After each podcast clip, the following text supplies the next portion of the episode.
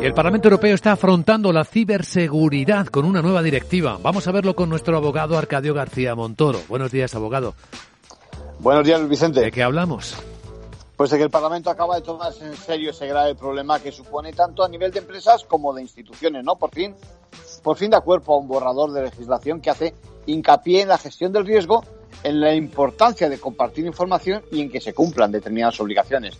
En el punto de mira, proteger toda la sociedad, pero sobre todo blindar determinados sectores esenciales, como son la sanidad, finanzas, el transporte o en general las infraestructuras.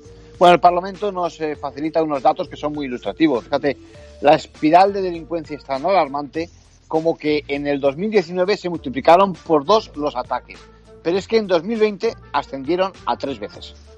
Y es clave, claro, mejorar la dotación económica con tanto cibercrimen como nos acosa. Sí, sí, porque a fecha de hoy la dotación de medios es insuficiente. En España, fíjate, ayer mismo conocíamos que los presupuestos del año próximo reducían la dotación destinada al Instituto Nacional de Ciberseguridad.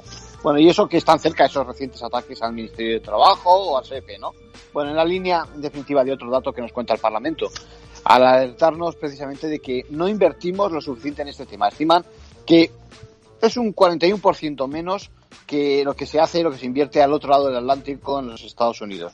Está claro que la anterior normativa europea de apenas hace cinco años no fue eficaz ni armonizando los esfuerzos, ni, ni haciéndonos comprender la vulnerabilidad, ni compartiendo las formas de respuesta. Y no digamos, por supuesto, la adaptación española que llegó bien tarde.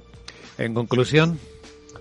Bueno, pues a ver si corrige el rumbo a la nueva directiva, armoniza de verdad las diferentes legislaciones y logra compartir información sobre esas amenazas que no son hechos aislados, porque la delincuencia y los ataques de este tipo son globales. Gracias, abogado.